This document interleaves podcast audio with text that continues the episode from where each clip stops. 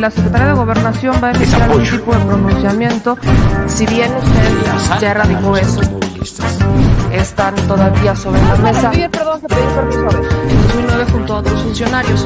Eh, preguntarle, porque aquí... el somos simplemente administradores de los dineros del pueblo.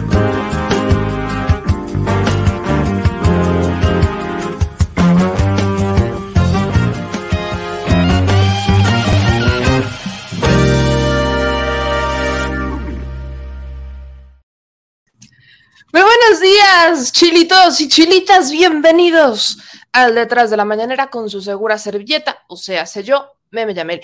Aquí andamos tomando cafecito. Hoy tocó cafecito y si tocó cafecito, no té, como últimamente. El presidente ya se fue a desayunar, terminó una mañanera, una mañanera con mucha información, una mañanera de esas eh, largas en donde solo hubo dos preguntas. Estuvo Ale Salazar, hoy fue el día de los youtubers, ¿no? Ale Salazar fue la segunda en preguntar. El primero fue Lord Molécula, que se sigue consolidando como el favorito del presidente Andrés Manuel López Obrador, que yo se lo he dicho muchas veces. Quizás no estoy de acuerdo en la, bueno, no quizás, no estoy de acuerdo con la forma o su estilo, pero tiene tiene eh, algunos temas muy buenos, ha puesto sobre la mesa Carlos Pozos, muy buenos temas le ha preguntado al presidente y es, tiene su club de fans, tiene su club de fans, hay que decirlos, yo sé, vaya, es el preferido del señor presidente, no tiene nada de malo, es el estilo, es justamente quizás ese estilo que algunos cuestionamos, el que lo ha llevado a ser toda una figura dentro de la conferencia matutina del presidente López Obrador. Pero bueno, hoy lleva dos, dos planteamientos, Lord Molécula y Ale Salazar, Ale Salazar que le mando un abrazo, que tenemos pendiente tanto a Ale Salazar como con Jazz, en hacer este, un programa, en invitarlas a este espacio. Habíamos ahí como iniciado las pláticas, pero bueno, ya saben que me vinieron varias temillas encima y no hemos retomado, pero este, tengo hay que, lo voy a retomar justamente para poder este, platicar con ellas, porque se me hace muy interesante lo que podríamos armar entre nosotras tres, ¿no? Entre nosotros, entre nosotras tres aquí, a ver qué nos armamos. Pero bueno, el día de hoy, en la conferencia de prensa del presidente López Obrador, se presenta, ¿no? Ya sabemos el quién es quién de los, este, de los precios, gasolinas, el quién es quién de, este, cómo se andan, la canasta básica, el, el famoso quién es quién pero también fue la secretaria de Seguridad, Rosa Isela, a hablar sobre cómo va el programa de los, de los, los automóviles, los coches chocolate, ¿no? Como se les dice a estos automóviles que son importados. Bueno, los compran las personas en Estados Unidos y los traen porque les sale mucho más barato que comprarlos acá. Entonces, hoy hay algo importante de esta conferencia que quiero rescatar, justamente sobre el tema de los coches. Justamente sobre el tema de los coches sí quiero rescatar algo y tiene que ver, ¿no? Con una retomar, ¿no? Retomar la propuesta que había hecho el presidente Andrés Manuel López Obrador. No hace mucho, no hace mucho, pero sí se las quiero recordar porque a mí me pareció muy interesante. Aquí les voy a poner incluso, ¿no? Para ir vistiendo el tema, la mañanera, porque cuando la secretaria de seguridad está hablando sobre cómo va la regularización de estos, de estos coches, eh, hay una parte, ¿no? Hay algunas imágenes que empiezan a salir ahí que tienen que ver justamente con el dinero. ¿Para qué se va a utilizar el dinero con el que, bueno, con, con el que se está, este, lo que están pagando los usuarios que están regularizando sus autos chocolate? Y ahí yo lo quiero recordar porque justamente es dinero que se va a utilizar para pavimentación. ¿Y por qué lo voy? ¿Por qué me parece importante? Porque obviamente la pavimentación no depende, no depende del gobierno federal, ¿no? La pavimentación depende del gobierno municipal y del gobierno estatal. Así que cuando el presidente rescata, ¿no? El tema de, bueno, yo voy a pavimentar, para muchos se nos hizo extraño porque dijimos, bueno, o sea, ese presidente está haciendo prácticamente todo. El presidente de la República es el que está haciendo prácticamente todo. Él es el que está, va, va a pavimentar, está ayudando con temas de agua en algunos lugares. O sea, pero hoy tiene mucha más lógica. Fue cobrando lógica el tema de la pavimentación cuando el presidente habla de Internet para todos. ¿Por qué? Porque no hay instalaciones. No, no tenemos toda la infraestructura, más bien. existe alguna parte, pero no existe toda la infraestructura para darle internet a todo México. Y con la compra que se anunció, que también fue tema en la mañana, era el día de hoy, con esta compra de Atlan, o Altan, perdón, esta empresa, o que ya, vaya, yo le decía a mi mamá hace un rato, es como un, el presidente no este, expropió Telmex, pudo ser una opción, pudo haberlo hecho, pero le deja Telmex a Carlos Slim, aparte de que todavía no, no, este, podríamos hablar de, expropiar porque recordemos que hace no mucho, hace, algunas, hace algunos meses, ya se hablaba de que le habían ampliado, ¿no? Como la concesión. Pero bueno, pudo haberlo expropiado si es que el presidente hubiera querido, pero no se mete en ese tema y rescata esta empresa en telecomunicaciones, Atlan. Esta es la empresa que va a llevar Internet para todos. ¿Y por qué? ¿Qué tendría que ver Atlan con la pavimentación. Yo recuerdo una mañanera en donde el presidente Andrés Manuel López Obrador dijo que como no había toda esta infraestructura, lo que tenían que hacer era, y para eso iba a aprovechar la pavimentación, ponerla subterránea, para que no estuvieran todos los cables ¿no? en la parte de arriba. Ese es un gran avance. Todas las, eh, les llaman ciudades desarrolladas, tienen ya las instalaciones eh, subterráneas, ya las manejan subterráneas y eso, aparte de que eh, ayuda a que no exista una contaminación visual y demás con la infraestructura, habla de nuevas estrategias incluso hasta de movilidad, pero es carísimo, carísimo. Así que Vamos a ver qué pasa, porque evidentemente estos son de este tipo de planes que se pueden ir modificando, sobre todo cuando tomamos en cuenta que el Internet para todos no es algo sencillo. Y vaya, bien lo decía el presidente hoy en la mañana, el Internet para todos es un tema muy importante que no nos ha salido como quisiéramos, no nos ha salido como quisiéramos, pero que justo por eso se rescata Atlan. Esta es la empresa que va a terminar siendo la proveedora de servicios de Internet para todos y que evidentemente pues vamos, vaya a llegar a los lugares en donde todavía ni siquiera hay, este, en algunos lugares no hay servicios, no hay luz, no hay agua potable. El que llegue el Internet significa que de forma indudable tendrán que llegar estos servicios. La pavimentación ya es como la cereza en el pastel, pero deberán de llegar estos servicios, agua potable, luz, evidentemente, luz, pero esto es una oportunidad no solamente para que la gente tenga una nueva forma de informarse, que quizás siendo youtubers o dedicándonos a medios de información, uno lo pensaría de primera mano. No, eso no es lo primero que se me viene a la mente, sino que la gente tendrá oportunidades de estudio y hasta oportunidades laborales sin tener que salir de casa. oportunidades de estudio porque hay muchas personas que podrán estudiar en línea y que podrán seguir trabajando en sus comunidades, si así lo, si es que ahí tienen esa oportunidad, que va a permitir que eh, personas, vaya, que industrias se puedan ir, se puedan ir a establecer a estos lugares para dar empleo, para dar oportunidades. O sea, la llegada del Internet, la llegada de los servicios, la llegada del desarrollo, es justamente eso, oportunidades no solamente este, informativas y que ya van a tener, que ya no van a gastar tanto en el smartphone, ¿no? En el celular inteligente, que ya no van a tener tanto problema con la conexión. No, no, no, no, no. Estamos hablando de algo que creo que es indispensable cuando estamos hablando de desarrollo en un país que ya debería de haber estado desarrollado, pero tampoco es secreto que nuestros gobiernos serán felices manejando el país como con pincitas, esta bonita pantalla, diciéndole al mundo lo desarrolladísimos que estábamos, mientras nosotros seguimos en los altos índices de pobreza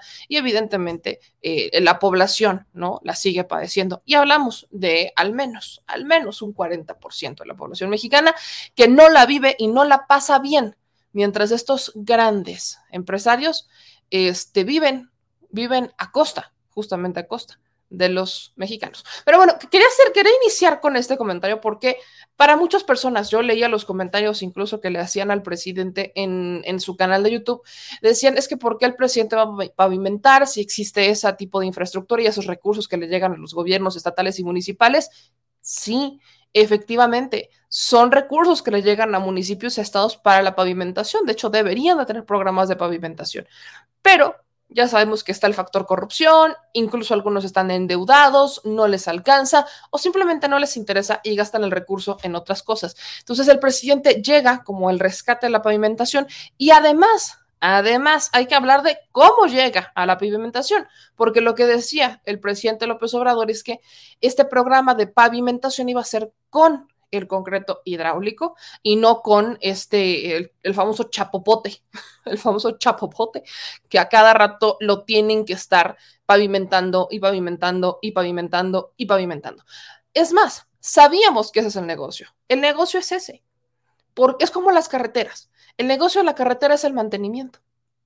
Por ejemplo, la carretera México-Puebla, yo llevo 29 años viviendo, ¿no? Existiendo, y no recuerdo que esa carretera en su vida haya carecido de, de, máquinas. ¿A qué me refiero? Para decirlo en otras palabras, que hasta yo me enredé, siempre está en mantenimiento, siempre está en mantenimiento, toda la vida. Yo desde que tengo su razón, la carretera México-Puebla está en mantenimiento. Y así muchas, muchas otras carreteras, porque el negocio es justamente ese. Bueno, pues eso exactamente pasa también con la pavimentación. El negocio está ahí, a la empresa a la que le pagas, ¿no? A la empresa a la que le pagas para que esta sea la que haga la pavimentación, ¿no? Al programa de desarrollo urbano que tienen algunos este, municipios. Entonces, no quería, no quería dejar pasar este tema que me parece importante para entender, ¿no? La vinculación de un programa con otro y sobre todo entender el por qué el presidente Andrés Manuel López Obrador tiene dinero para seguir haciendo obras, para seguir avanzando, ¿no?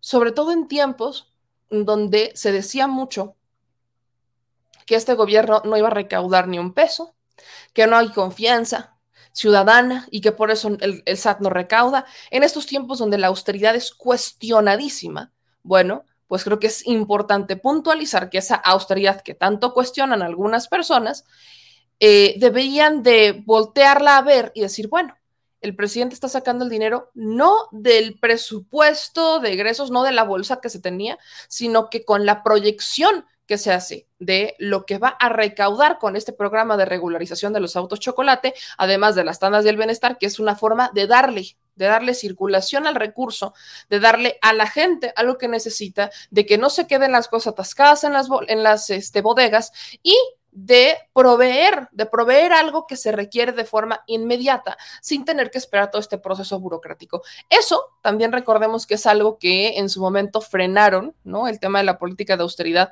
los legisladores, legisladores que hoy también les tocó su coscorrón y muy merecido porque eso también ha sido una denuncia ciudadana, así más bien una exigencia ciudadana, ya llegaré a eso, pero eh, es este coscorrón, este coscorrón que le da el presidente Andrés Manuel López Obrador a los que cuestionan ¿no? la austeridad.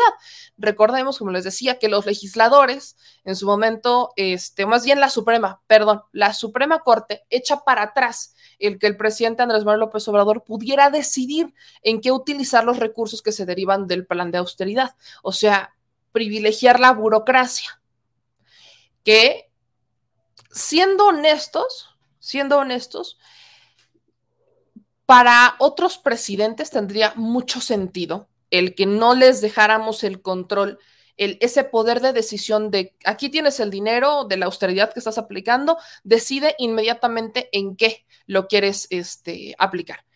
Con Andrés Manuel López Obrador sí existe esa confianza porque ahí lo vemos ahí están las imágenes de las tandas y el bienestar, ahí están las imágenes de en dónde se están entregando los recursos, en dónde se están entregando los, este, ropa, vaya, lo que se llega a incautar de, eh, este, en aduana sobre todo, ¿a dónde termina? ¿En dónde llega? No se queda atascado en bodegas, no se lo quedan los funcionarios, que normalmente eso también pasaba, sino que se le está dando a los ciudadanos.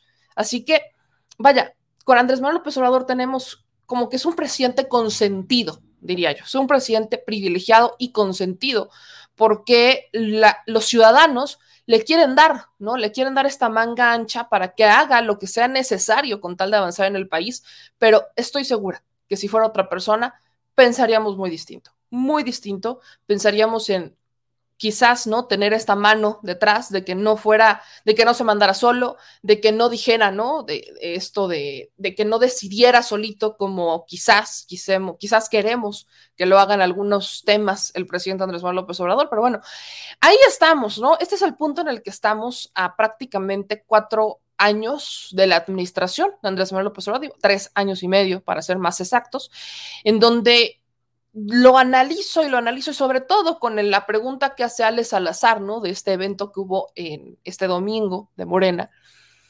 Me, me, da, me da la impresión, me da la impresión que no volveremos a tener un presidente tan consentido y al que los ciudadanos le quieran dar tanta mangancha como al que tenemos. Pese a que hay perfiles, hay perfiles para todos, no creo exista alguien a quien el pueblo le quiera volver a dar mangancha, lo tendrá que demostrar y se tendrá que ganar ese lugar. Pero bueno, iniciamos con eso, iniciamos con eso, el detrás de la mañanera, y le agradezco a todos los que se van conectando, que ya están aquí presentes, para dejar a su comentario. Ahorita los voy a leer, pero ayúdenme con el comentario, ayuden dejando sus likes y ayuden a compartir la transmisión. Si usted está tomando cafecito, a darle. Mm delicioso. Pero bueno, vamos a, retomar la mañanera. Porque hoy el presidente Andrés Manuel López Obrador eh, también dice dentro de la conferencia de prensa, refiriéndose otra vez a Carmen Aristegui, que revive, lo platicábamos el viernes, revive Carmen Aristegui al viejo PRI, al viejo PRI de madrazo, ¿no? Revive a un La Bastida. Eh, Carmen Aristegui como que le dio le dio el fenómeno de querer este, revivir, no sé, vaya, revivir gente, por así llamarlo, de revivir fantasmas, y no necesariamente en tiempos donde estos serían los personajes más atractivos o, con mayor autoridad moral, como para pensar quizás que, que, nos llama la atención su opinión o que es valiosa su opinión, pero el presidente hoy lo menciona y critica justamente que en tiempos de ese viejo PRI, por ejemplo, se crearon organismos independientes para beneficios personales. También el presidente critica el día de hoy a Gabriel Contreras, ¿no? Saca, saca esta imagen de este personaje que se, me se, lo, se lo voy a adelantar, que trabajó en el Instituto Federal de Telecomunicaciones, por cierto, y que ahora evidentemente, como muchos otros lo hicieron, está en la industria privada. Qué cosa tan interesante, qué cosa tan interesante. Mire, ahí le, voy a poner esta imagen. Es justamente aquí, y ahorita le voy a poner el audio, cuando el presidente Andrés Manuel López Obrador critica esta política, y así hay que entenderla, era una política en donde se privilegiaba a una empresa y después de darle beneficios y de privilegiar a esta empresa, el funcionario que se encargó de privilegiarla, ¿qué es lo que hace? Se va a trabajar a esa empresa. Eso lo hizo Calderón con, ah, recordamos con el tema de Iberdrola, que se vuelve este miembro del consejo ¿no? de asesores de una de las filiales de, de Iberdrola. Este, también lo han hecho la secretaria de Medio Ambiente en su momento de Calderón y muchos otros personajes, sobre todo panistas, ojo con eso, sobre todo panistas, que vienen del sector empresarial y que nos han hecho pensar, porque es lo que nos han hecho creer durante muchos años, que la única manera de prosperar en el mundo es a través de ellos, a través del empresario. No sé bajo qué lógica, pero bueno, dicen que para prosperar en este universo, uno tiene que literalmente seguir las instrucciones o hacer lo que diga el empresario porque él es el que va a dar las oportunidades laborales y eventualmente eso va a generar una circulación de economía, trabajo, etcétera, etcétera. Entonces, yo lo pongo sobre la mesa porque mm, ya sabemos que eso al menos en México nunca funciona, porque hay muchos pseudo empresarios que hicieron sus fortunas a costa de los ciudadanos, a costa de pagar impuestos, de cumplir con sus este, obligaciones fiscales, y, el presidente lo mencionaba, curiosamente, antes se pensaba que este, no se recaudaba tanto en México porque los pobres no pagaban impuestos. Y eso no es cierto, eso sí es una mentira, y me consta, porque el SAT se ensañaba con los que menos tenían. El SAT siempre se iba y se ensañaba con aquellos ciudadanos que debían y que estaban inscritos en el SAT, pero nunca, nunca se iba a meter con los empresarios que tienen millones de pesos y que deben millones de pesos. Jamás se iba a meter con ellos porque pues estos personajes tenían convenios con los gobernantes, tenían estos pactos, ¿no? Recordemos que en tiempos de Enrique Peña Nieto esto incluso era una política de Estado, había un decreto en donde el presidente les condonaba impuestos a los empresarios y de ahí actualmente se han querido agarrar muchos para no pagar impuestos en ese momento, porque vaya, las leyes se hacían a modo del empresario. Eso es lo triste. Se hacían a modo del empresario, lo que el empresario dijera.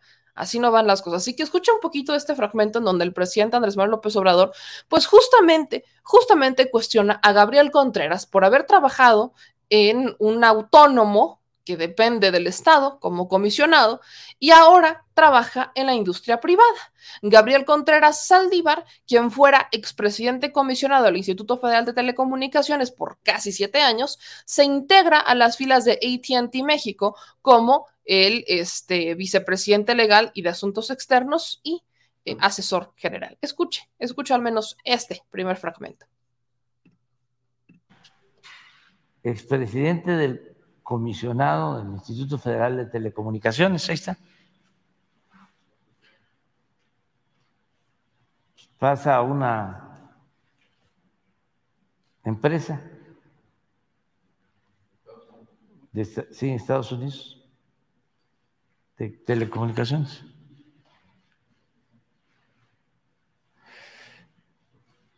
Pero ¿se acuerdan eh, cuánto se habló de esto? Como de las reformas educativas, la fiscal, la energética, medios de comunicación, la mayoría de los medios de comunicación. Sobre este tema, eh, dedicó muchísimo tiempo a entrevistar a expertos Carmen Aristegui. ¿Y en qué terminó todo? Todo fue una farsa, una simulación. Por eso les molesta. ¿Cómo crearon todos estos organismos autónomos? Bueno, para beneficiar a las grandes corporaciones y afectar al pueblo de México. Esas son nuestras diferencias de fondo. Son dos proyectos distintos y contrapuestos de nación.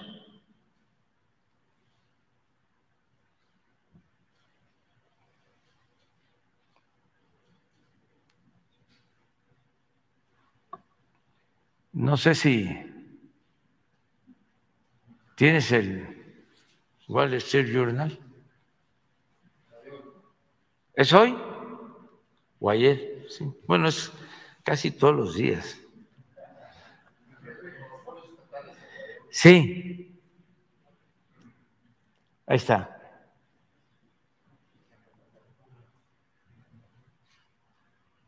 ¿En dónde? Con eso de que... Ah, sí. Según la traducción que me hicieron, porque yo no hablo inglés, este, el presidente populista está, este, ah, aquí está, sí,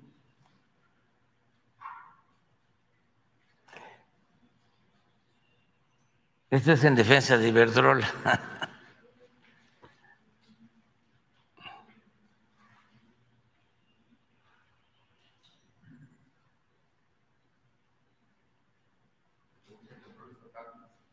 Sí, que buscamos el, el, control estatal regresar a los años 70.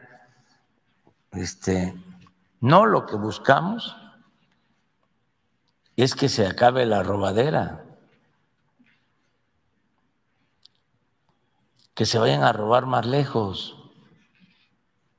Eso es todo. ¿A qué hora viene hoy? Viene hoy pues a lo mismo viene a ver cómo se está avanzando para eh, resolver los problemas energéticos. Pues ahí está lo que dice el presidente Andrés Manuel López Obrador. Esto me, parece por demás decirlo eh, importante recalcarlo. ¿Por qué? Hubo como una oleada de quejas cuando el presidente habla de rescatar al clan. No solamente de Aristegui y no solamente de, sobre todo, el viejo PRI, sino que la crítica era yo no sé si ustedes las han, leído, yo, sí me he topado con ellas, porque dicen que el presidente quiere un régimen autoritario en donde es un populista dictador y todos los que apoyamos su política somos unos corruptos que apoyamos una dictadura socialista bolivariana chavista. Así más o menos lo leí en redes sociales y que le están cerrando las puertas a la iniciativa privada porque el Estado quiere controlar todo. Cuando hablamos de Internet, sabíamos que iba a ser complicado que una empresa dijera, ah, yo lo voy a hacer, porque estamos hablando de dar servicio de Internet gratuito en plazas públicas, estamos hablando de dar servicio de Internet gratuito en comunidades en donde no hay Internet. Y eso de gratuito pues como que no gusta, ¿verdad? A un empresario, pues ¿quién le va a gustar regalar su trabajo gratis? Justamente por eso es que está, por ejemplo, la Comisión Federal de Electricidad, a la que intentaron también privatizar, y Pemex. ¿Quién va a dar un servicio de luz, por ejemplo, con, porque eso es a lo que se tiene que llegar, un consumo mínimo de luz básico que se pueda subsidiar por si la gente, por ejemplo, no puede pagar luz. Por eso era la reforma eléctrica, para que se pudiera subsidiar a los ciudadanos, aplicar distintos planes de subsidio y dejar de darle ese subsidio a las empresas privadas que querían controlar a la Comisión Federal de Electricidad. En Pemex, más o menos por ahí andaba jugándole el asunto. Ya no querían, en México ya no refinábamos, ya no refinábamos en México, vaya, nuestra refinación era mínima, mínima. O sea, nuestras refinerías no estaban operando a la capacidad en la que deberían de operar. Y eso evidentemente afectó, eso por supuesto que afectó nuestro desarrollo, eso por supuesto que afectó nuestros ingresos. Pero ¿cuál era la lógica? ¿Cuál era la lógica? Sencilla. Ir, ¿no? Que el empresario pusiera su precio, jugar con las reglas del mercado y que el ciudadano o el consumidor asumiera las consecuencias de eso, sin establecer un consumo básico en donde se pudiera subsidiar para que el costo real no lo absorbieran los ciudadanos, sino que lo pudiera absorber el Estado. Nada de esto pasaría si el Estado no tuviera una mano dentro de estas empresas. Bueno, pues en el mismo sentido está el, el, tema del Internet. No iba a haber empresario que en su sano juicio dijera, va, yo me lo aviento, hagamos un convenio, gobierno federal. No iba a pasar. Ni Slim, fíjese, ni Slim no iba a pasar. Entonces, el, hecho de que hoy el gobierno federal tenga control sobre esta empresa, al realizar el socio mayoritario, le da esa manga ancha, no solo para rescatarle a la empresa, que ese es el principal objetivo de quienes la manejaban, sino de poder crear infraestructura que no existe y dar estos servicios gratuitos.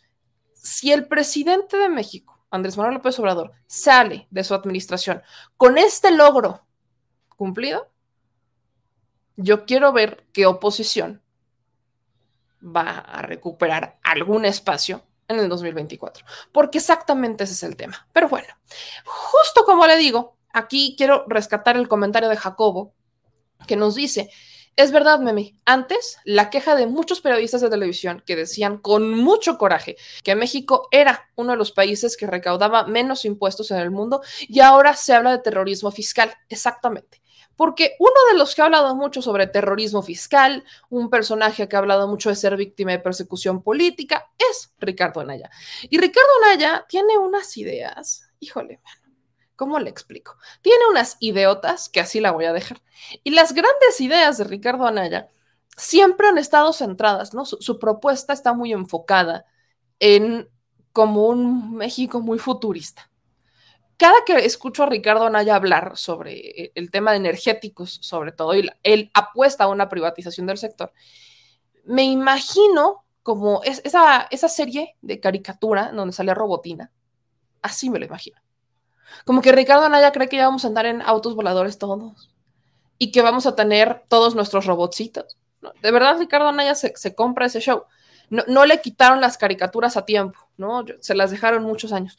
Pero bueno, Ricardo Anaya le apuesta mucho a ese rol de los, los autos eléctricos como si todos, todos pudiéramos comprar un auto eléctrico. ¿Cuántos aquí en el chat? ¿Cuántos aquí en el chat pueden comprar un auto eléctrico? Seamos honestos. Y quienes lo pueden comprar, qué bueno, cómprenlo porque claro que va a ayudar a eh, eh, reducir la contaminación. México no es un país que contamine mucho. Tenemos ciudades bastante contaminadas, como lo es la Ciudad de México y Mexicali, pero como país no generamos ni la mitad de la contaminación que genera este, Estados Unidos o China, por ejemplo. Entonces, no se vaya con la finta, no se vaya con la, con la finta de eso. Pero, ¿cuántos de acá pueden comprar un auto eléctrico? Y no, mi querida Mariano, no, nos dije, hermana, nos dije a todos, a muchos nos dije a muchos, estamos muchos en la misma situación. Vaya, podemos decir que estamos en proceso de abundancia, ¿no? Si queremos pensar positivo, pero no es como que muchos tengamos el, recurso, ¿no? En este momento para decir, ah, voy a comprar un coche eléctrico, ¿no? Vaya, yo ni a bicicleta, ni sé, ni sé subirme una bicicleta y menos ahorita ni puedo, pero vaya, ni a bicicleta llegamos algunos, ni a carrito de control remoto, dice Juan Barrios. Entonces, Ricardo Anaya ¿no? anda con esta idea de los coches eléctricos y que deberíamos apostarle porque eh, Europa ya le apostó a los coches eléctricos y está muy acelerado, muy acelerado. Porque a Ricardo Anaya se le olvida que al menos, al menos hasta donde yo sé, corríjanme si me equivoco, ¿no? Que las llantas de los coches pues son derivados del petróleo, hasta donde yo sé algunas piezas de esos coches eléctricos pues, son derivadas del petróleo, ¿no? Digo, hasta donde yo me quedé, hasta donde yo me quedé, pero vamos a escuchar cómo el presidente Andrés Manuel López Obrador le da esta respuesta. Eh, nada más así como de, escúchelo, no tiene pierde, no tiene pierde, porque Ricardo Anaya viene con esta idea muy de supersónicos, pero pues yo, yo mejor le sugeriría, ¿no? Si ya estamos en tiempos de sugerencias, que pues mejor se regrese a México, que se presente en la Fiscalía General de la República, aunque el fiscal no lo haya citado, que se presente, porque el que nada debe, nada teme. Y dinero, si está hablando de, si está abogando por los coches eléctricos, me puedo imaginar que él tiene para pagarse un coche eléctrico. Me puedo imaginar que tiene. Y si tiene para comprar un coche eléctrico, me puedo imaginar entonces que tiene para pagarse un buen abogado me puedo imaginar. Entonces, no hay pierde, ¿no? Un buen abogado es un elemento, es un elemento clave para evitar las prisiones este, injustas. Así que no, nunca he entendido el miedo de Ricardo Anaya si se dice tan, tan, tan inocente. Lo que sí es que desde Atlanta o desde Nueva York, ya no sé en dónde está, Ricardo Anaya anda queriéndole decir al presidente cómo debe de hacer las cosas, cuando su fórmula está muy lejos de la realidad y muy cerca a las caricaturas de los supersónicos. Vamos a escuchar este bello momento. De la refinación del petróleo, porque ya todo iba a ser eléctrico. Pero no solo fue aquí, fue mundial. Y ahora, por eso, los precios elevados a partir de que se desata la guerra de Rusia con Ucrania. Desde luego que hay que seguir avanzando en la transición energética, pero son procesos que llevan tiempo.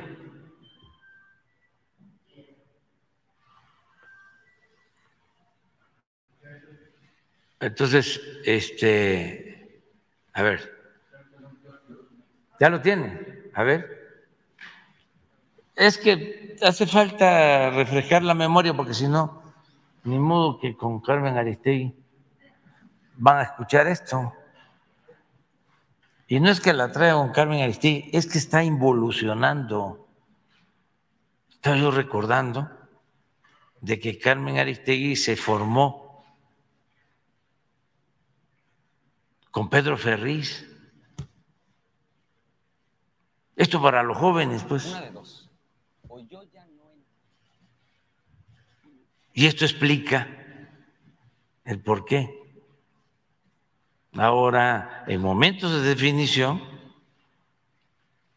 involuciona y asume posturas como las de Pedro Ferriz, de siempre. Pedro Ferriz, este, Papá. Ferris de Con. A ver qué decía. Una de dos. O yo ya no entiendo nada, o López Obrador no tiene idea de lo que está haciendo. Pero yo te pido que me des tu opinión sincera. Lo planteo en tres puntos muy concretos. Al primero, ¿estás de acuerdo en que el dinero que maneja el gobierno es tuyo? que proviene de tus impuestos. Bueno, ¿en qué preferirías que Pemex invirtiera tu dinero? Ahí te van dos opciones. Opción uno, extracción de petróleo. O sea, sacar el petróleo del subsuelo y venderlo.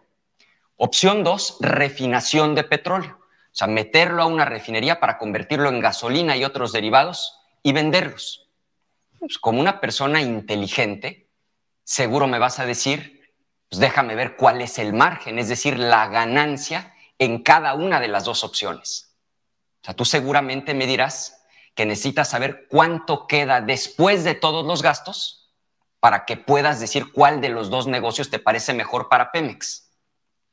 Pero para no complicar las cosas y que más los empleados de López Obrador no digan que estamos manipulando las cifras, yo voy a usar los números que el propio López Obrador nos ha dado extrayendo y vendiendo petróleo, Pemex gana 50 dólares por barril.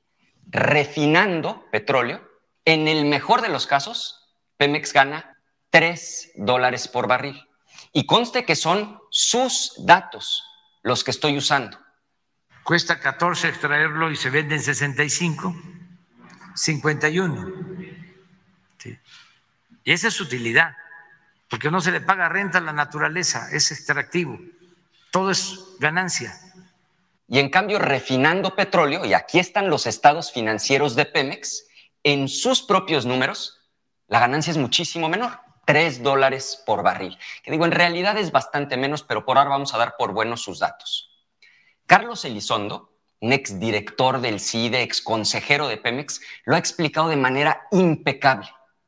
Ahora, no hay que ser una eminencia como Carlos Elizondo para entender que ganar 50 es más que ganar 3.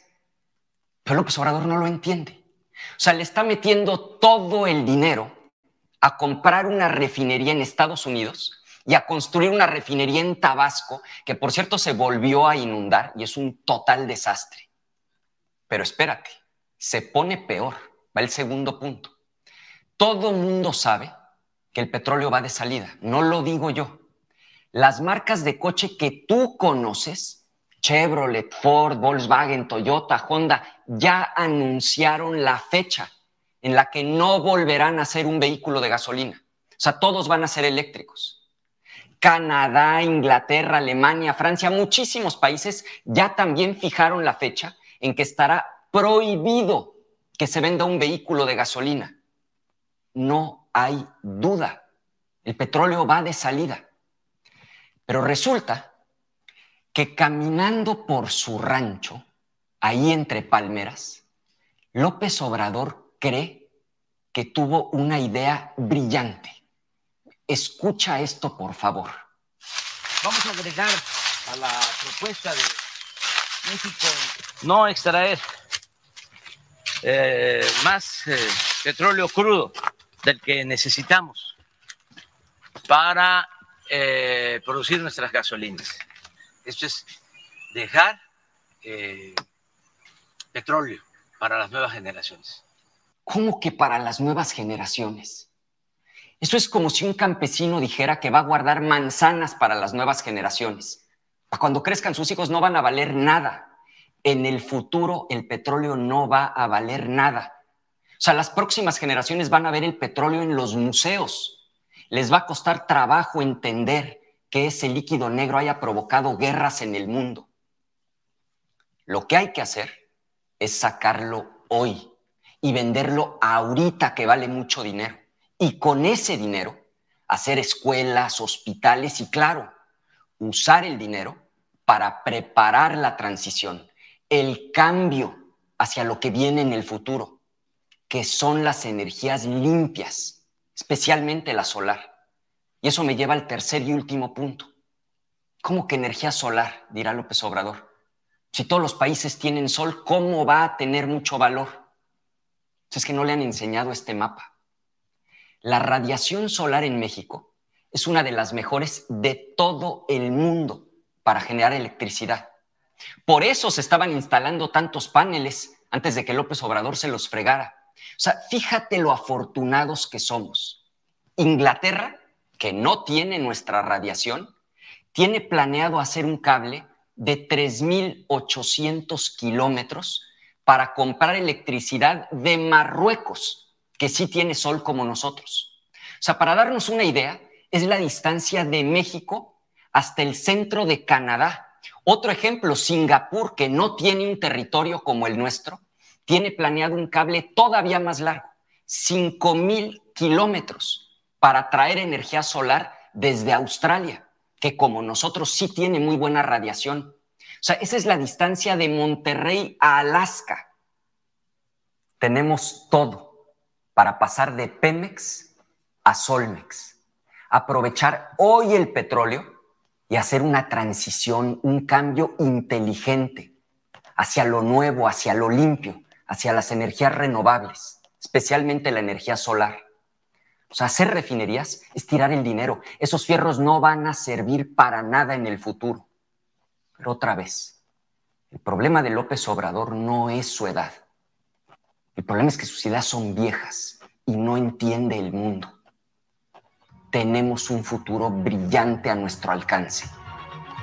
Solo hace falta sentido común y visión de futuro. Perfecto.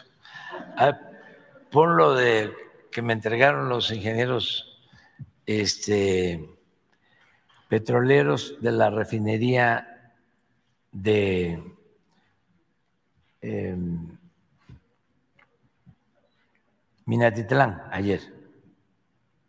Tienen lo que estamos haciendo desde el principio del gobierno, desde el 19, en contra de esta postura. Gracias a eso que estamos haciendo con los trabajadores, es que tenemos precios bajos de combustible. Esos ejemplos que pone en Estados Unidos, la gasolina, pues son como, decía yo, 5 dólares por galón, deben de ser como 28 pesos el litro promedio. Pero en Europa, en España, debe de ser como 45, 40, 45 pesos el litro de gasolina. Nosotros estamos en promedio de la regular. De 23. 23. Promedio. Pero a ver si ponen la. Regular. ¿Eh? 22 la regular. 22 la regular. Miren, esto es de los ingenieros, es de ellos.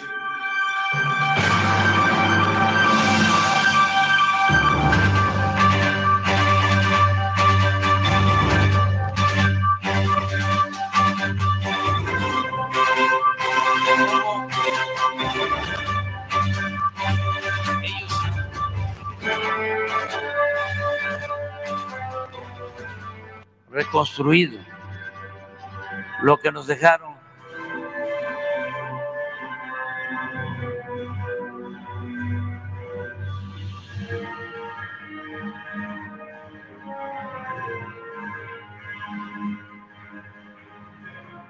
por estos trabajadores en las seis refinerías incrementamos la producción de combustible al doble.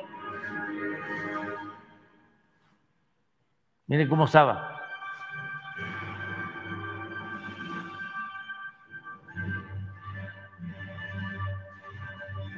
Miren.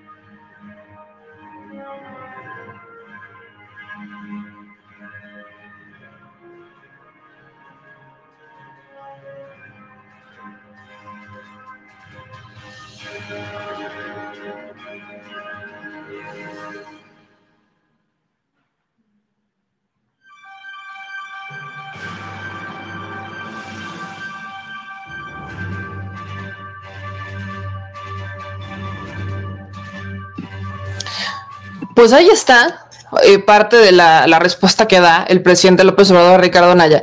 Lo que a mí me sorprende, no es lo único que tengo que decir, lo que a mí me sorprende de este personaje, Ricardo Naya, es, su capacidad para no entender las dimensiones. Le quiero dar algunos datos, algunos datos duros. Este, le, voy a, le voy a dar datos duros del mercado de los coches eléctricos con fecha del 17 de febrero del 2022. Porque según varios análisis, sobre todo el de PwC Strategy, los vehículos eléctricos de batería representaron un 8.2% de las nuevas matriculaciones de automóviles en 14 grandes mercados el año pasado, frente a solo el 4.1 del 2020. Vea usted el porcentaje que estamos hablando. A nivel mundial, los autos eléctricos representan un 8.2, o sea, las personas están matriculando estos autos eléctricos, los que los están comprando, representan solamente un 8.2% de todos los que se han matriculado en el mundo. Eh, hay, evidentemente, los grandes países, pero no son, no son los grandes países como China o Estados Unidos los que están avanzando en esto. No, no, no. Estados Unidos solo ha matriculado el 2.6%. Nada más, el 2.6% de Estados Unidos, ese al que tanto le hace auge Ricardo Anaya. China anda más o menos igual. Y, miren que hablamos de China, ¿no? China que es una gran potencia comercial. Ellos están entre el 2% y el 3% de la matrícula. ¿Cuáles son los países que mayor matrícula tienen de auto eléctrico? Noruega. Noruega tiene un 65% de matriculación de autos eléctricos. Pero ¿Cuántos ciudadanos tiene Noruega? Yo pregunto, ¿cuántos ciudadanos tiene Noruega? Noruega tiene pues 5 millones, si no estoy mal.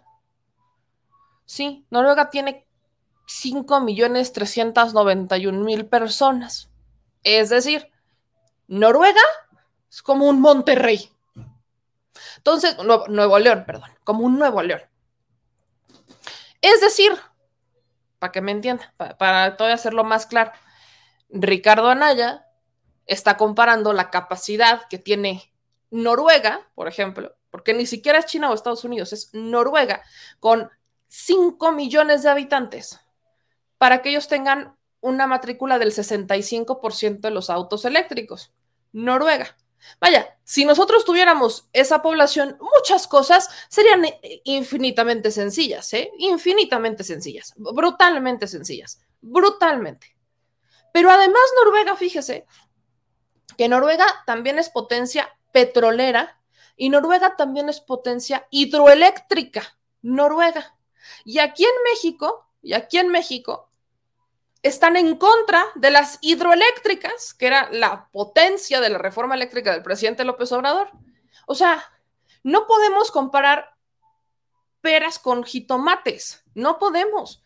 Somos una población, son ciento, prácticamente 130 millones en México prácticamente 130 millones. No podemos comparar los problemas que tenemos en un país con 130 millones o 400 millones que tiene Estados Unidos con un país que tiene 5 millones de habitantes. Por supuesto que las cosas son más sencillas cuando solamente tiene 5 millones de habitantes en un país. Es un estado, es como un estado. Aquí en México es como un estado. Y lo comparé con Nuevo León, digo, con todo respeto, ¿verdad? Porque Nuevo León tiene 6 millones de habitantes, un poquito más. Entonces, evidentemente, claro que tenemos que ir todos enfocándonos en una transición, por supuesto que sí, pero ¿quién le dijo a Ricardo Anaya que esa transición debía ser al ritmo de otros países? Con los que ni siquiera compartimos problemas. No podemos, ese ha sido mi tema, y ha sido el tema de muchos con el tema de la, este, de la evolución y de, la, eh, de esta transición a energías limpias.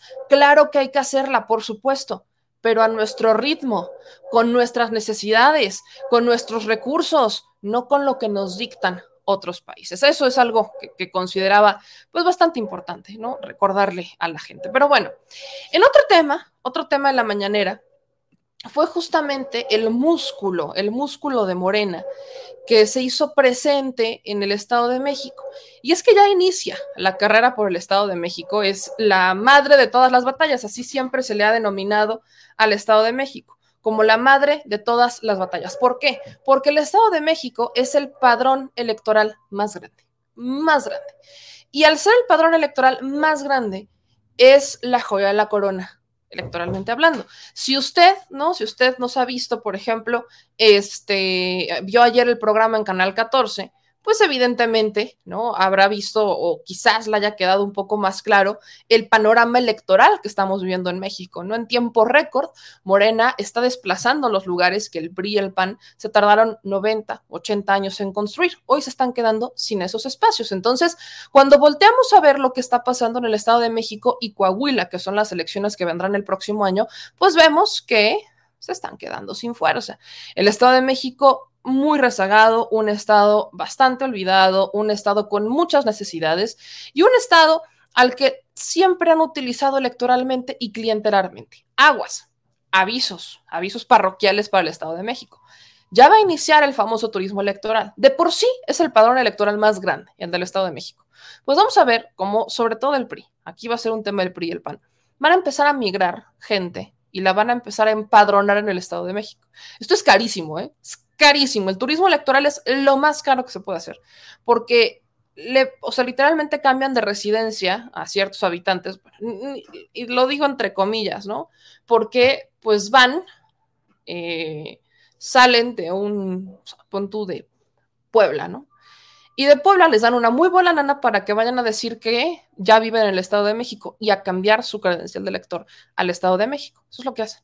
Entonces, pues van y consiguen, ¿no? Los, comprobantes de domicilio y demás para justificar que están cambiando. Y ellos son, se van a convertir en electores, electores en el Estado de México. Eso es muy probable que pase. Pero no va a ser, no va a surtir efecto si la gente se organiza. Pero justamente ahí fue cuando Morena, en el Estado de México, en el bastión de los priistas, va y les declara la guerra. Eso es lo que hizo Morena. Morena este, el día de ayer fue a declararle la guerra a su peor enemigo, que es el PRI. Ve usted el eventazo que se aventó. Estaban Ana Augusto, estaba el secretario de, Relaciones Exteriores, Marcelo Ebrard, que ya regresó de la cumbre, estaban los gobernadores electos, estaban los candidatos recientemente, estaban este, los que son suspirantes al Estado de México, ¿no? Delfina Gómez, Horacio Duarte, Pablo, este, Pedro Centeno, eh, Higinio Martínez, también ahí están también los intelectuales de la 4T, Fisgón, mi querido Pedro Miguel, estaban Citlali y demás. Había, estaba toda la crema innata, pero faltó uno, Ricardo Monreal. Ricky Monreal falta a este evento, no estuvo presente y en este evento hubo muchos mensajes importantes, está evidentemente la jefa de gobierno, y los más ovacionados fueron justamente la jefa de gobierno, el canciller Marcelo Ebrard y Adán Augusto. Fueron los más, los más ovacionados. En algún momento se pensaba incluso que Adán Augusto no le quería entrar a la carrera y que la gente lo estaba forzando, ni él. había estas camionetitas, ya empezaban con esta precampaña. Adán Augusto le va a entrar a la carrera, es un hecho. Entonces, están, ¿no? Estaban estos, estas, banderas, los, los, camiones con propaganda, ya iniciando, ¿no? Con el tema de imagen. Y, es, y sí, hoy sí lo, lo creo, Adán Augusto se va a lanzar. Adán Augusto se va a lanzar como precandidato, así como la jefa de gobierno y también el canciller Marcelo Ebrard. Y también sabemos que lo hará Ricardo Monreal. Pero bueno, en este evento se habló de unidad, sobre todo, sobre todo el mensaje de Adán Augusto fue ese, ¿no? Fue un mensaje de unidad, fue un mensaje de estamos en la madre de todas las batallas, estamos en tiempos en donde no nos podemos dividir, estamos en tiempos en donde tenemos que unirnos como partido para lograr para alcanzar estas victorias. Y lo decía, lo decía el secretario, el secretario de Gobernación, Adán Augusto, porque le digo que los ánimos andan bastante disparados, ¿no? La jefa de gobierno, Adán Augusto, y el canciller Marcelo Ebrard, los tres refiriéndose a Andrés Manuel López Obrador, diciendo, no le podemos fallar, no le podemos regatear Andrés Manuel López Obrador y por eso se necesita justamente unidad y movilización para que siga la transformación. Para ganar el Estado de México, Morena va a recurrir, va a necesitar algo más o mucho más que un buen candidato y el apoyo, y apoyo popular. Para ganar el Estado de México, Morena va a necesitar organizarse brutalmente, organizarse como nunca lo ha hecho en su historia. Y esto es real organizarse, abrir estas estructuras, abrir estos comités, crear, generar esta capacidad de tener gente que defienda los votos, porque es importantísimo, sobre todo en el Estado de México. Entonces, los discursos fueron muy importantes, pero lo que hoy, o que hoy dice el presidente Andrés Manuel López Obrador en la mañanera, que es a, pregunta ¿no? de, de Alejandra Salazar, es una respuesta de yo voy a apoyar nuevamente a quien el pueblo elija. Pero vaya, el día de hoy hasta se le hizo a Ricardo Monreal, porque por primera vez el presidente lo menciona y a quien definitivamente no mencionó fue a Noroña. Ahí sí. Aunque Ricardo Monreal no estuvo en este evento, por primera vez el presidente dice que se registre y Ale le dice, bueno, y Noroña también puede ser, ¿no? Aspirante a la presidencia. Y ahí el presidente dijo, se siguió de largo y no volteó ni tantito para mencionar a Noroña. Ve usted cómo responde el presidente a este evento, al búsculo de Morena. No figuró por su necedad de estar tan insistente en las redes sociales, llama huevones, inútiles, a ver, espérame, creo que ahí tengo problemas de audio.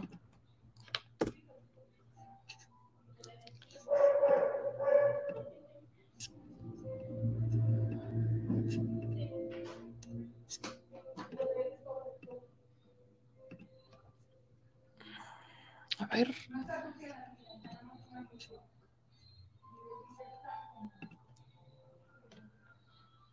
En las redes sociales y sí Ahí va, ya creo que ya solucioné el problema, el problema de, el famoso problema del audio. A ver. De los, combustibles.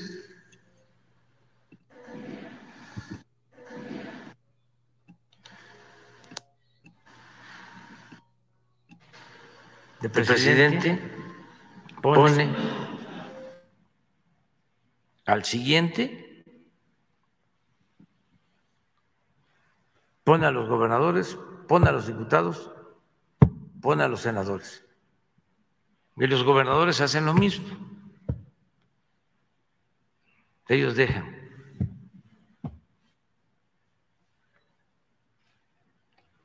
Diputados locales, presidentes municipales. Entonces, todo eso debe desaparecer.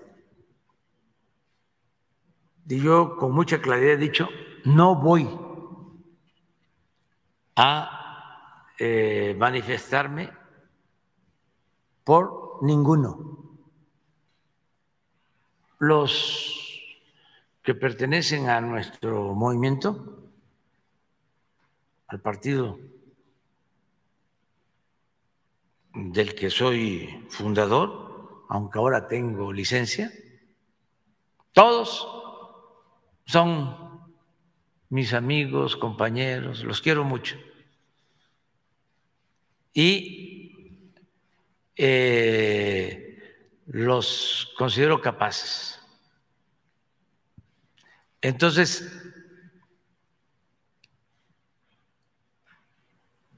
eh, va a haber de mi parte una actitud de respeto por, por todos ellos. Claro. Por todos ellos. Ya lo he dicho. O sea, como una recomendación, si se ajustan a lo que establece el estatuto, se puede resolver con una o con dos encuestas. Que si hay diez, porque no nada más hay tres o cuatro, cinco van a salir, y todos tienen derecho se hace una encuesta, ya de esos 10, los tres mejores o los dos mejores, conforme al acuerdo que tengan, ¿quién decide? Pueden inscribirse a 50, ¿no? Para ir a la encuesta, algunos para que quede constancia en el currículo. Este, pero pues los órganos de dirección del partido o de cualquier partido, los consejos del partido deciden, a ver, de estos 50 vamos a elegir a 10, porque son más... Pues ahí está lo que dice el presidente Andrés Manuel López Obrador. Disculpe que andemos con fallas técnicas, parece que hoy es o San Lunes el equipo, pero quiero terminar justamente con esto, ¿no? Eh, Noroña no es de Morena, podríamos pensar que quizás por eso no lo menciona, pero vaya, ni le pasa de largo y no es la primera vez que el presidente Andrés Manuel López Obrador no se refiere a Noroña, no es la primera vez. Ahí hemos visto incluso ocasiones en donde hasta le desvía un poquito, este, como que le desvía la, le, le, pasa de largo, pues. No sé, no, sinceramente no sé por qué, pero bueno, ya sabemos que sea quien sea, será el pueblo el que decida. Punto, no hay más. Serán los ciudadanos quienes decidan, será una encuesta quien decida y el presidente apoyará la decisión de los ciudadanos. Yo con esta me despido, mi gente, porque tenemos muchas cosas que hacer todavía el día de hoy, pero prácticamente de esto se trató la mañanera, ¿no? De, hablar sobre el músculo de Morena, de hablar sobre cómo están articulándose estas, eh, estas esferas del poder, sobre las quejas de la oposición que son constantes y al menos espero que en esta hora usted haya tenido un resumen, un resumen sobre las, eh, sobre esta mañanera de este lunes 13 de junio. Entonces, yo le mando un abrazo a todos ustedes, gracias por seguirnos, a Edmundo que nos mandó un super chat de 10 dólares, muchísimas gracias, y gracias a todos y cada uno de ustedes, aquí nos dice Atena que acaba de llegar, mana, pues es que hoy nos tocó, vaya, ya llevamos una hora transmitiendo. Les mando un abrazo, nos vemos de nueva cuenta hoy a las 9 de la noche, no se le olvide que eh, tenemos programa y será a las 9 de la noche donde vamos a continuar con esta y mucha más información. Yo soy Mayamel, síganme en todas las benditas y maravillosas redes sociales, váyase a su programa de preferencia en este momento porque hay que seguir informados. Yo les mando un beso a todos y es momento de descansar para algunos, de trabajar para otros, de producir para otros y vaya, lo que sea que usted vaya a hacer en este momento, hágalo, pero con mucho amor. Le mando un beso, nos vemos en la noche. Adiós. Si la Secretaría de Gobernación va a emitir algún tipo de pronunciamiento, si bien usted ya erradicó eso, están todavía sobre la mesa. perdón, que pedí permiso a ver. En 2009 junto a otros funcionarios. Eh, preguntarle, porque aquí... Somos simplemente administradores de los dineros del pueblo.